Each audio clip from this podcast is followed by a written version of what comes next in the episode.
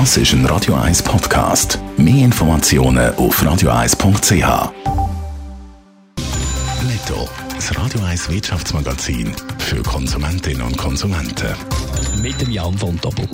Dürfen die Unternehmen keinen Gewinn mehr an die Aktionäre ausschütten, wenn sie Kurzarbeitsentschädigung überkommen?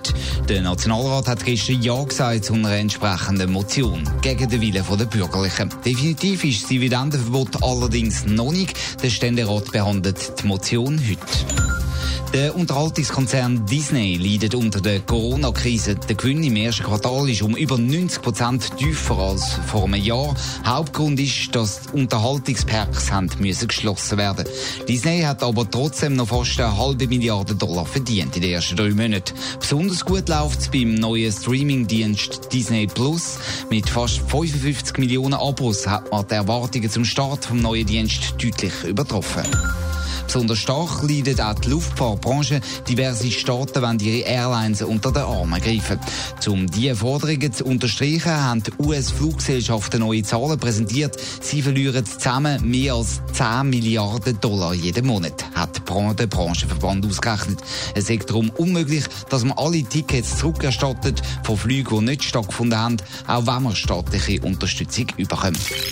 Ja, in der Wirtschaft rumort es gewaltig und je länger die Krise dauert und sich Negativmeldungen überschlagen, umso stärker ist auch die Angst um einen eigenen Job. Jan von Doppels Beratungsunternehmen Deloitte hat den Puls bei den Angestellten gefühlt und Zahlen die schrecken auf. Ja, mittlerweile hat jede und jede fünfte Angestellte in der Schweiz Angst, dass er oder sie auf der Straße landet. Das zeigt die repräsentative Umfrage, die heute Morgen veröffentlicht worden ist.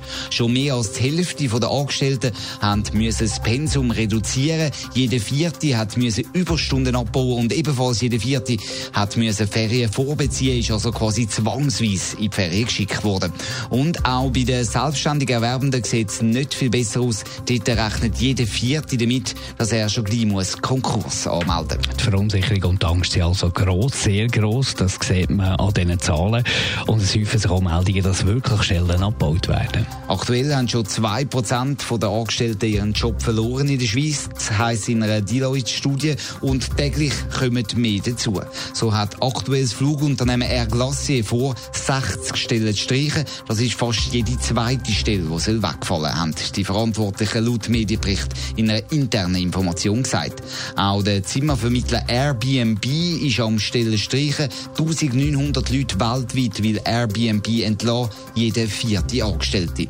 Und auch lokale Zürcher Unternehmen wie zum Beispiel Taxi 444, hat Entlassungen ausgesprochen. Netto, das Radio 1 Wirtschaftsmagazin für Konsumentinnen und Konsumenten.